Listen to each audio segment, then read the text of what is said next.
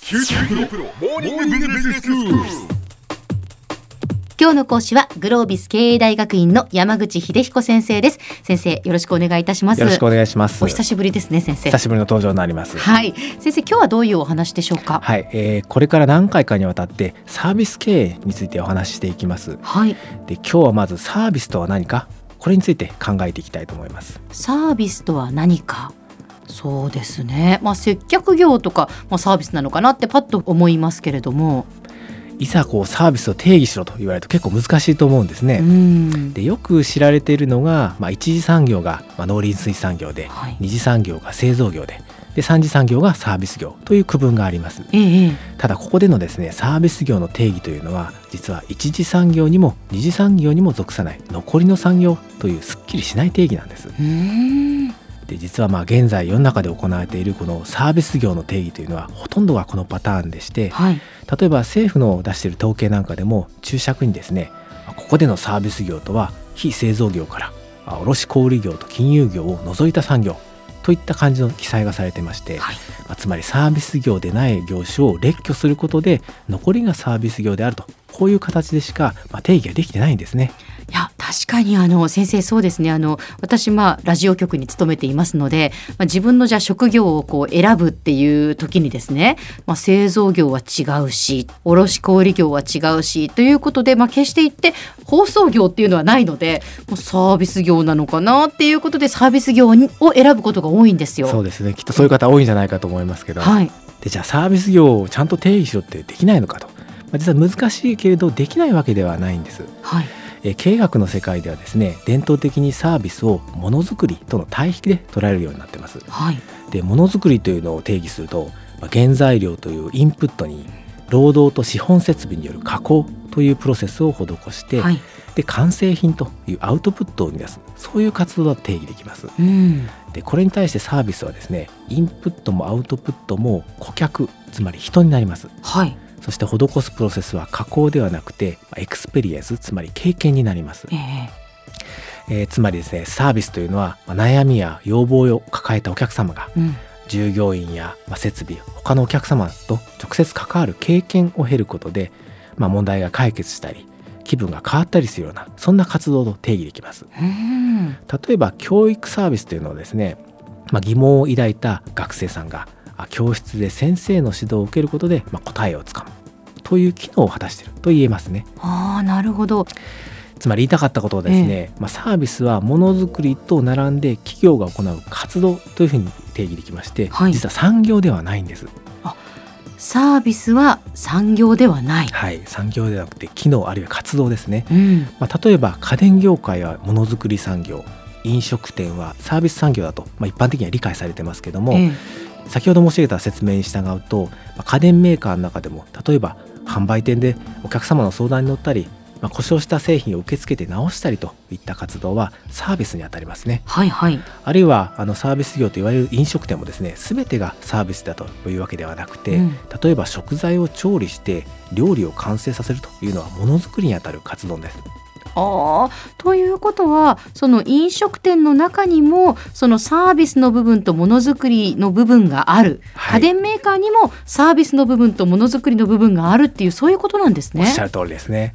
つまりこれは製造業でこれはサービス業といった分類自体に実は無理があります、うん、えー今言ったように、まあ、製造業に分類される企業でも家電業界のように必ずサービスの活動を行われてますしあとはねサービスとものづくりこのどちらの比重が大きいかだけの違いになりますうん実は世の中にはもっと極論を言う人もいましえて、え最近の経営学ではサービスドミナントロジックといって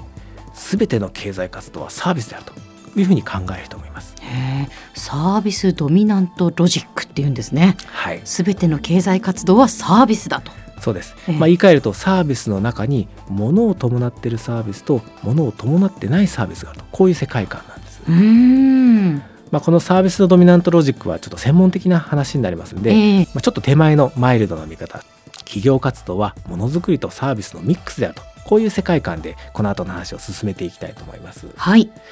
でサービスにはですね4つの特徴があると言われますほうほうえー一つは無形性えー形がないので見たり触ったりできないとこういうことですねうん、あそうですよね。それから2つ目が変動性です、えーサービスの内容は都度変わってきますうんレストランの食事にしても、まあ、いつどこで誰と何を食べるか多分お客様によって求めるサービスは都度変わってきますねうんそれから3つ目が同時性ですこれちょっと少し分かりにくいんですが、はいサービスは生産と消費が同じタイミングで行われるとこういう特徴なんですねはい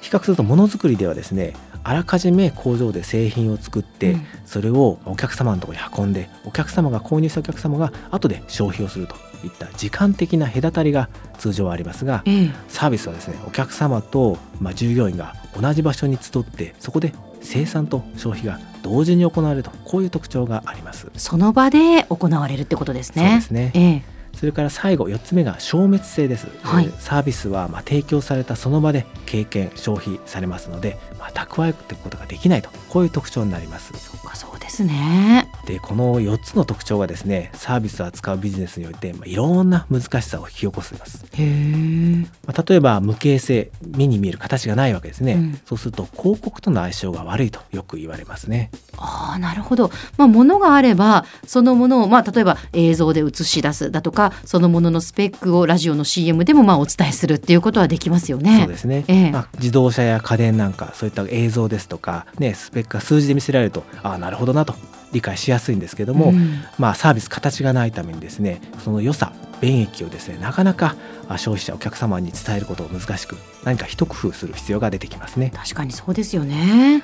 あるいはまあ変動性があるためですね、う担当する従業員によってあるいはサービスを受けるお客様によってサービス品質にばらつきが出てしまうこういう問題も生じやすくなりますうんあの物を買うという行為一つとっても、まあ、例えば自分が出かけていってそのどの店員さんにね話を聞くかによって結局まあそれを購入するしないっていうことにその結びつきますもんね。そうですねええ、従ってサービスを経営する側としてはこの品質のばらつきをなんとか抑え込まなくてはいけないわけですね、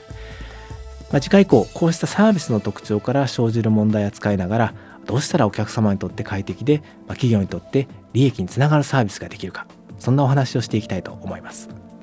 では先生今日のまとめをお願いしますはいえーサービスを知らずしてビジネスは成功しないなぜなら全てのビジネスにはサービスが包含されているから今日の講師はグロービス経営大学院の山口秀彦先生でしたどうもありがとうございましあたりがとうございました